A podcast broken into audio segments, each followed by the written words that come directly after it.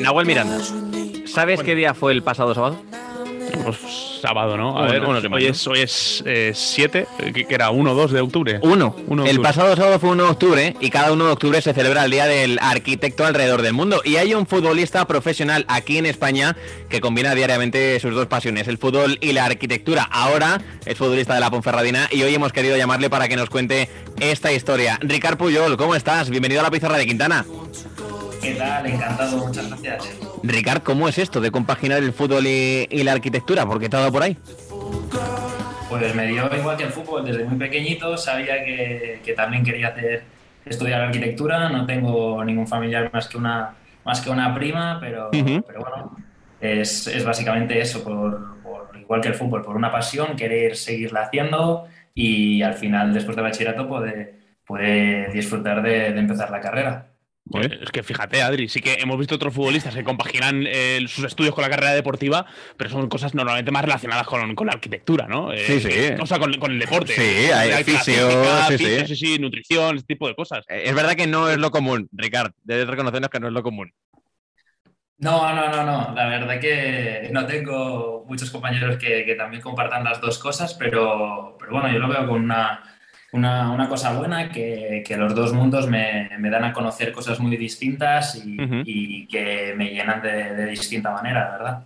Qué bueno. Ahora mismo, si no me equivoco, Ricard, estás acabando la, la carrera, ¿verdad?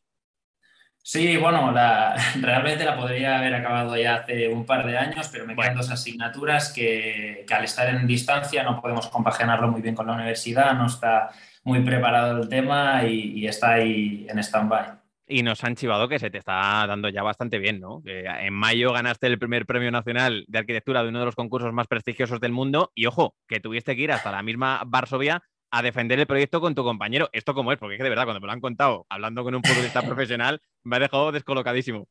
Sí, bueno, es con mi, con mi compañero de, de universidad que juntamente, bueno, que esto también es otra cosa, que mi compañero de universidad de mi mejor amigo Fernando de Juan lo, lo conocí jugando juntos en cadete en el español, después bueno. jugamos juntos en el Cornellá, él tuvo que, que dejarlo, se concentró básicamente en arquitectura, pero bueno, hemos hecho toda la carrera juntos, nos llevamos súper bien y como te estaba comentando que el año pasado no pude ejercer todos los créditos que, que quería para terminar la carrera, pues tampoco lo hablamos un poco y dijimos, vamos, que hay este, este concurso, ¿qué te parece si, si probamos a, a hacerlo? Que era de, de vivienda para estudiantes, eso, en, en Varsovia, en Polonia.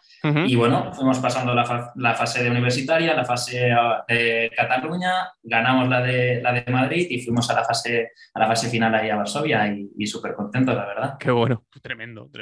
Tremendo, qué bueno. Yo, mira, estaba pensando en futbolistas de de élite que, que también le hayan tenido que compaginar estudios. Ocurrió el caso de Nacho Vidal, el Sí. futbolista de Osasuna, eh, que él decía que incluso tenía que sacar los apuntes eh, de camino a algún partido, ¿no? Porque al final no, no en el autobús, todo. repasando. Eh, no sé si tienes tú alguna anécdota, Ricard, de, de- de algo así muy raro que hayas tenido que hacer para poder llegar a todo. Sí, me suena, me suena. Eh, me suena la historia porque básicamente arquitectura, si conocéis a alguien que, que la haya estudiado, son, implica bastantes horas de, Sí, de estudio o, o de trabajo, de hacer maquetas, de hacer proyectos, etcétera. Y, Igualito que bueno, periodismo. mis- sí, exacto. En, en todos mis, mi- las concentraciones en el hotel, el tema de, de los, trans- los, lo- bueno, los viajes en bus, en avión, pues aprovecho ahí de, de- de, pues mirarme todos los estudios, de clases teóricas. No podía ir a muchas para poder ir a las prácticas y eso y las teóricas básicamente pues eso las estudiaba con apuntes en, en el autobús, en los viajes o también en los ratitos que tenía que tenía en casa. Pero Mientras que no tengo que hacer dibujo técnico en el bus o algo de esto. Claro, eso ya eh, se complica un poco, ya- Eso ya es un poco más complicado, por suerte que ya se dibuja mucho en, en ordenador, que, Sí, sí. que ahí sí que es mucho más fácil, más ligero. Oye, Ricard, ya que estamos hablando de la carrera de arquitectura, eh, te pregunto por la fiesta. Eh, ¿Qué tal San Cemento? Porque aquí en, en la Universidad Complutense es una pasada. Eh, ¿cómo se- la que se formaba, porque ahora ya no tanto, pero San Cemento aquí en Madrid se celebraba a lo grande. ¿Tú has oído alguna de estas o no? Bueno, eh, yo creo que, que ahí en, en Cataluña básicamente se juntan más los campus y, y ya no es solo del hecho de, de- de una facultad, pero, pero es que no, si ya no tenía tiempo para ir a las clases teóricas, menos para, para todo esto y, y, eso sí que es un poco, un poco más difícil de, de compaginarlo con, con, el fútbol. Lo hemos intentado pillar, pero no ha habido no, suerte, no, Adri. no, no ha entrado, no ha entrado. Bien, bien, bien regateado, bien regateado, Ricardo. No, ahí, ahí sí que de verdad me conocen muy poco porque sí que es es, es, un privilegio poder haber compaginado las dos, estudios y, y, fútbol, pero ya te digo yo que si se puede hacer eso es porque el tiempo, el tiempo de ocio, mis amigos lo saben, que es un poco limitado, pero, pero bueno, después vale, vale la pena, la verdad, estoy muy contento. Y Ricardo, entrando ya en lo futbolístico, ¿cuál es la, tu situación actual en la Ponferradina? ¿Cómo estás en el equipo? Bien, es una, es una situación que, que ahora mismo no, no estoy en, en dinámica de, del equipo titular, la, la, verdad es esta, pero, pero bueno, aunque no la he vivido mucho durante, durante mi, mi, mi carrera, es, es, una época que, que aprendes muchísimo. Eh, mis valores desde, desde casa que, que me, me, han inculcado el, el, poder hacer estas dos cosas, o el, el, poder luchar por mis dos sueños, que es arquitectura y, y fútbol, es básicamente es cuando he sido titular, cuando no estaba en dinámica, hacer mi día a día lo mismo, trabajar, uh -huh. trabajar muchísimo, intentar dar mi, mi mejor versión en, en, los entrenos en este caso y, y, básicamente yo creo en esa filosofía, ¿no? que, que si doy el mismo de, ay, lo mejor de mí, eh, es, es, es, lo mejor para, para, para, para, poder crecer, pero también para, para el bien del equipo, ¿no? De si yo me exijo el máximo en los entrenos, al igual que lo hacían mis compañeros que quizá no jugaban cuando yo podía hacerlo, eh, es lo que hace bueno o lo que hace que un equipo tenga una, una, buena temporada, ¿no? Cuando todo el mundo se mueve en la misma dinámica de trabajo, uh -huh. de, de, exigencia, de intensidad y intentar sacar la, la, mejor versión de uno, que al final va a ser la mejor de, la mejor de todos. Pues sí. Es esta, bueno, última casi temporada y media de, de, de estreno en el fútbol profesional, pero antes estuviste, como comentabas antes, en la cantera del español.